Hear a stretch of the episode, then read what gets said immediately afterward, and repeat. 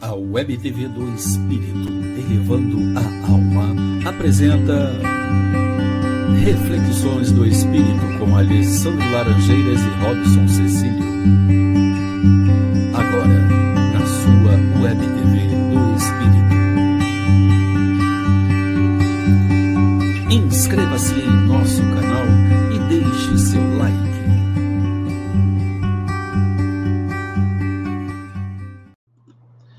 Isso aí, queridos amigos. Deixe seu like no nosso programa Reflexões do Espírito. Hoje trazendo o tema O Poder da Fé. De acordo com o Evangelho segundo o Espiritismo, em seu capítulo 19, a fé transporta montanhas. O poder da fé em seu item 5, né? Muito interessante. Gratidão a vocês que estão chegando aí nesse momento. É sempre um prazer imenso a gente poder refletir, a gente poder é, repensar, pensar o pensamento, né? É a base do conhecimento, é a reflexão. É através da reflexão que a gente aprende, é através da reflexão que a gente adquire conhecimento e passa a conhecer, né? Passa a saber, passa a discernir o caminho que deveremos tomar em nossas vidas, de acordo com o nosso livre, livre arbítrio. E para, junto conosco, refletirmos nessa noite, convido a subir a nossa tela Alessandro Laranjeiras. Fala, meu amigo. Boa noite, Robson. Boa noite, queridos amigos, queridas amigas que nos assistem e nos ouvem nesse instante. Sejam bem-vindos a mais um Reflexões do Espírito. Alessandro, lembrando aqui que o podcast amanhã estará prontinho, prontinho, prontinho para poder levar aos nossos amigos o áudio do que aconteceu aqui, certo? E você encontra no Spotify Reflexões do Espírito. É só colocar lá, buscar no Spotify Reflexões do Espírito e você vai encontrar tudo que está sendo dito aqui somente pelo áudio. E caso contrário, venha aqui no YouTube e reveja se você tiver alguma dúvida. Bom, Alessandro, antes da gente começar a nossa reflexão, deixa eu agradecer aqui o nosso querido amigo Hélio de Fátima Macedo, Jaqueline Silva, Antônio Bessa, Denise Bernardes, Graciete Alves, Leni Salier Souza, Opa, é um prazer imenso tê-los aqui. Muito boa noite a todos, meus queridos amigos e irmãos. Em breve a gente vai estar junto lá naquela casinha verde. Virtual não, na casinha verde presencial. Alessandro, vamos ao tema, Alessandro. O poder da fé, no item 5, lá do Evangelho segundo o Espiritismo. Fé, cara, fé.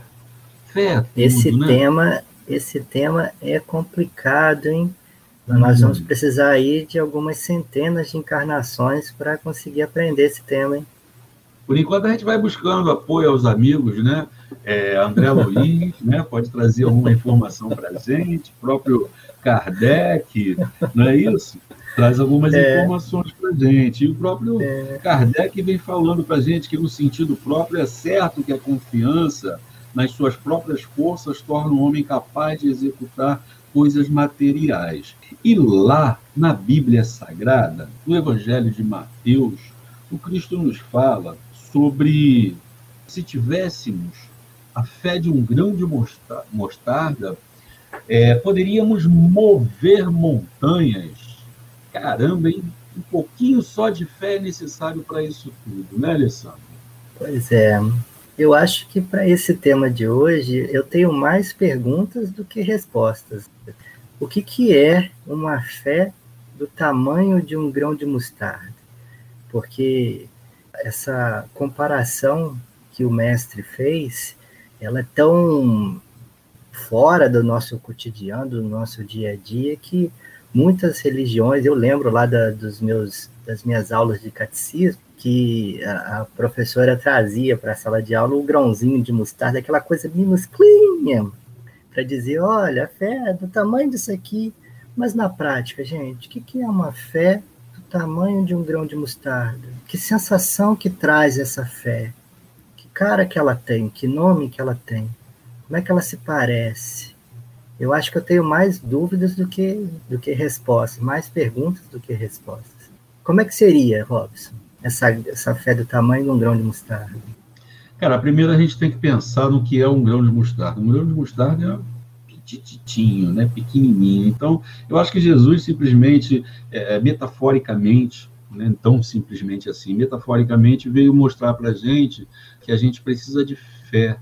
E engraçado que ele fala justamente para os apóstolos, e isso se passa após os apóstolos tentarem é, retirar o demônio de um jovem e não conseguiram.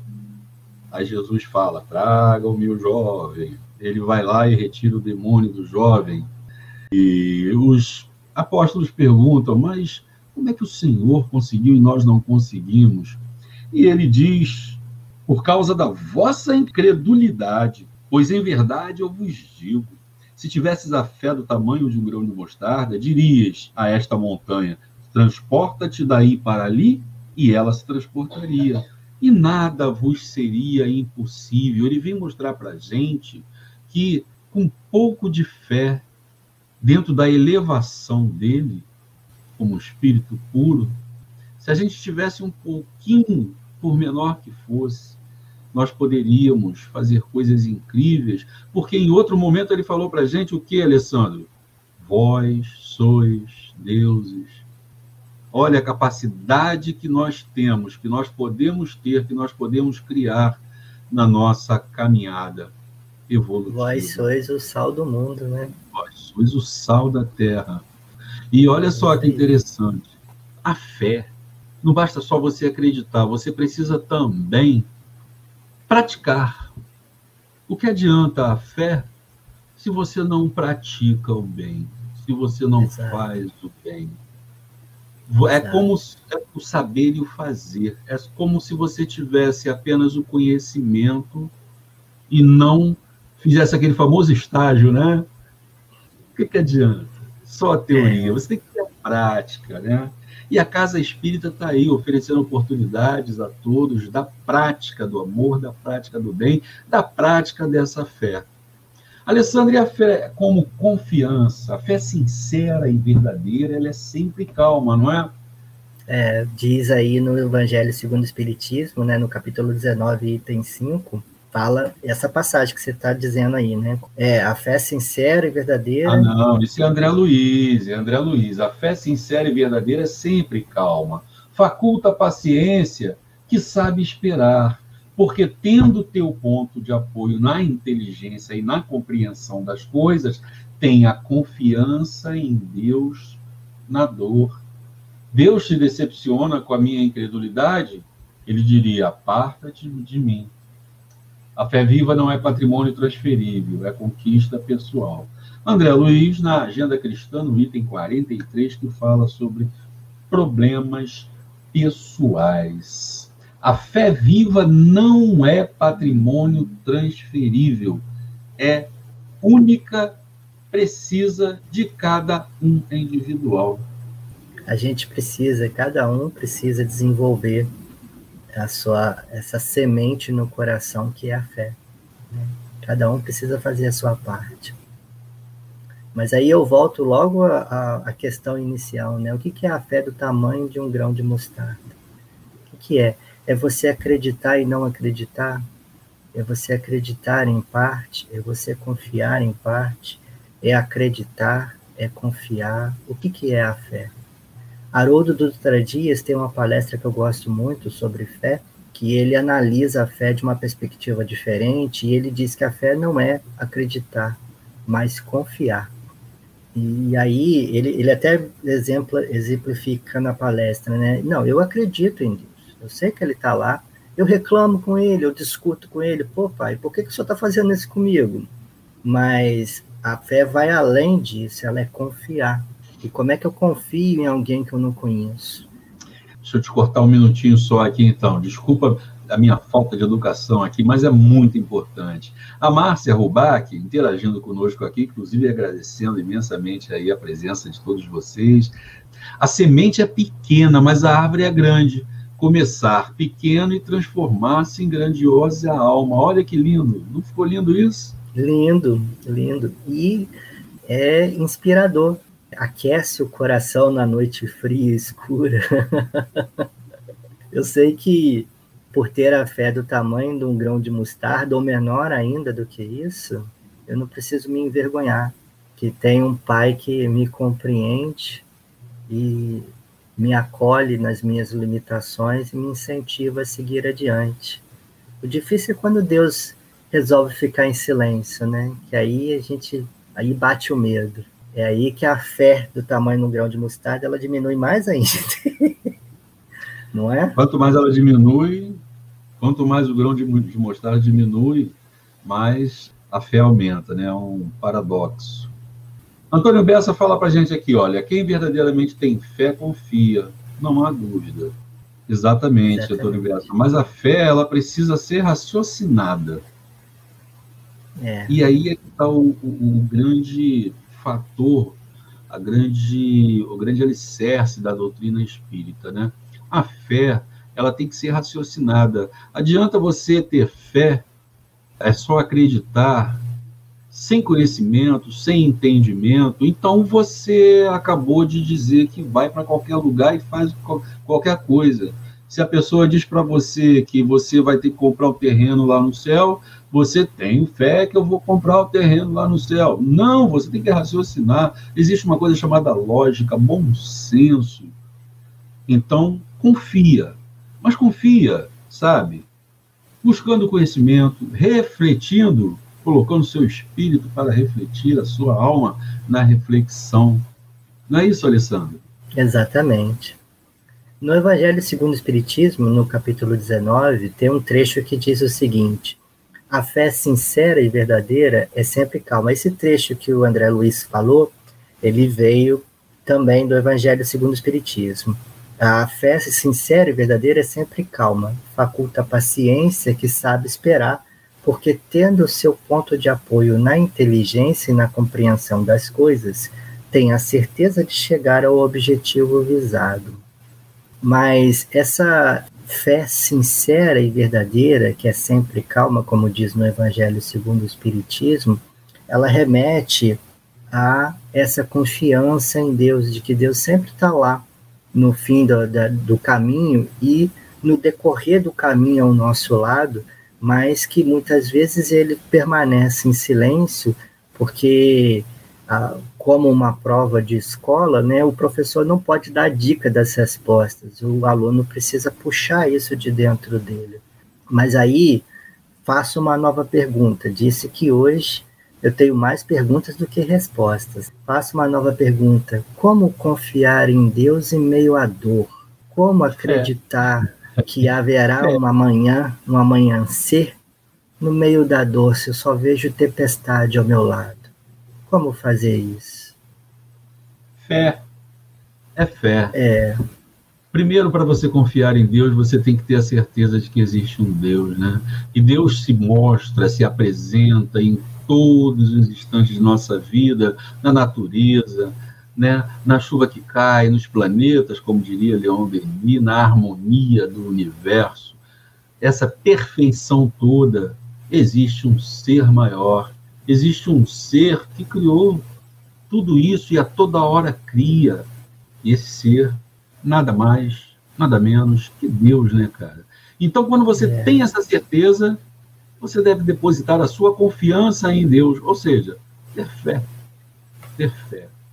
Graciete é. coloca para a gente aqui, Alessandro, o seguinte: é, a fé é pessoal e intransferível.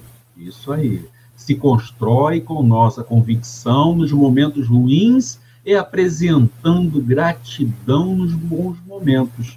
É a maneira que você tem de demonstrar a sua fé, gratidão e convicção. Muito bem colocado, Graciete. Não foi, Alessandro? Exatamente, com certeza. É o fim da tempestade, né? O nascer do novo dia, o raiar do novo dia, o alívio de ter atravessado os momentos difíceis, vem esse sentimento de gratidão, ele vem naturalmente. No meio da tempestade, é, se a gente se apavora, como fez Pedro, que é, estava andando sobre as águas e deixou o medo tomar conta do, do coração e começou a afundar, essa fé do tamanho de um grão de mostarda que diminuiu nessa experiência que ele vivenciou, a confiança em Deus no meio da dor, que a gente deixa a dor turvar as nossas vistas, turvar o nosso coração, a gente se vê assaltado por aquele sentimento, né? Deus se decepciona com a minha incredulidade? Deus diria para mim: aparta-te de mim porque não tendes fé? Porque a tua fé é fraca, é vazia? Esses sentimentos, muitas vezes, quando a noite escura e fria nos visita, eles nos assombram. E o desafio é a gente estreitar esses laços com Deus, né? Mesmo Deus, é, em alguns momentos, decidindo ficar em silêncio, a gente deve continuar perguntando, a gente deve continuar chamando por Ele, porque Ele prometeu para gente que jamais nos deixaria sós. Então a gente precisa chamar por Ele. Olha só, eu preciso comentar, né? Porque achei fenomenal. Nossa amiga Leni Salia Souza colocou aqui, Alessandro. Quem tem fé aceita a dor como evolução espiritual, cara. Que, que lucidez, né?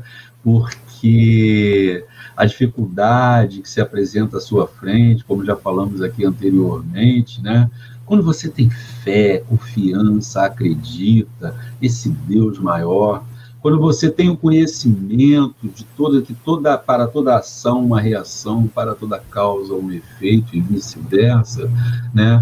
A tua fé, ela se solidifica, ela se alicerça. Gratidão, Leni, pela reflexão. Márcia Rubac também trouxe outra reflexão para a gente, Alessandro. Falou para a gente o seguinte, ó, Deus não se afasta de nós. Nós é que nos afastamos dele. Com certeza, Márcia, porque Deus é perfeito, né? A gente está nesse caminho, está nessa estrada, né? E vamos Maravilha. sempre. Isso aí, vamos sempre orar, fazer as nossas preces, para que nossos irmãozinhos que precisam estar agarrados, estar junto a Deus, não se desgarrem, estejam sempre juntos de Deus, né? A Márcia, a Graciete concordou plenamente com a Márcia Rubac, exatamente. Então, vamos orar pelos nossos irmãos que estejam tentando se desapegar de Deus, para que eles não desapeguem, até porque a gente sabe, né, que é tipo ciclo da água, o ciclo da vida, vai ter que voltar e vai ter que fazer tudo de novo. Então vamos tentar encurtar esse caminho aí, vamos fazer o bem, vamos praticar o amor. Alessandro, cara, é incrível como é que a hora passa. Eu fico impressionado. Agenda Cristã, André Luiz, privilégios cristãos. Lê para gente, por favor. Sim, item 3, privilégios cristãos. André Luiz nos diz: manter suprema fidelidade a Deus, olvidar os próprios desejos, atendendo aos supremos desígnios, humilhar-se para que a mão do Senhor seja exaltada, conquistar a si mesmo, renunciar com alegria em benefício dos outros, retirar lucros eternos de perdas temporárias, trabalhar na construção do reino divino, esperar quando outros desesperam, penetrar o templo do silêncio em meio do vozerio, guardar a fé acima da tormenta de dúvidas, calar a tempo de modo a não ferir, falar com proveito, ouvir o divino amigo em plena solidão, servir sem recompensa, suportar com valor a própria cruz, sofrer aprendendo e aproveitando, amar sem exigências, ajudar em segredo, semear com Cristo, desapegando-nos dos resultados, encontrar irmãos em toda parte, cultivar o prazer de ser útil, discernir o justo valor das causas e das coisas. Aí, essa é a resposta. Amados, gratidão por esse momento, gratidão por essa oportunidade, gratidão, Alessandro Laranjeira, por nos dar a oportunidade da reflexão, do entendimento, da busca do conhecimento. Meus amigos, nossa imensa gratidão. Beijo no coração de todos. Obrigado, gente. Até mais. Reflexões do Espírito com Alessandro Laranjeiras e Robson Cecílio. Na sua Web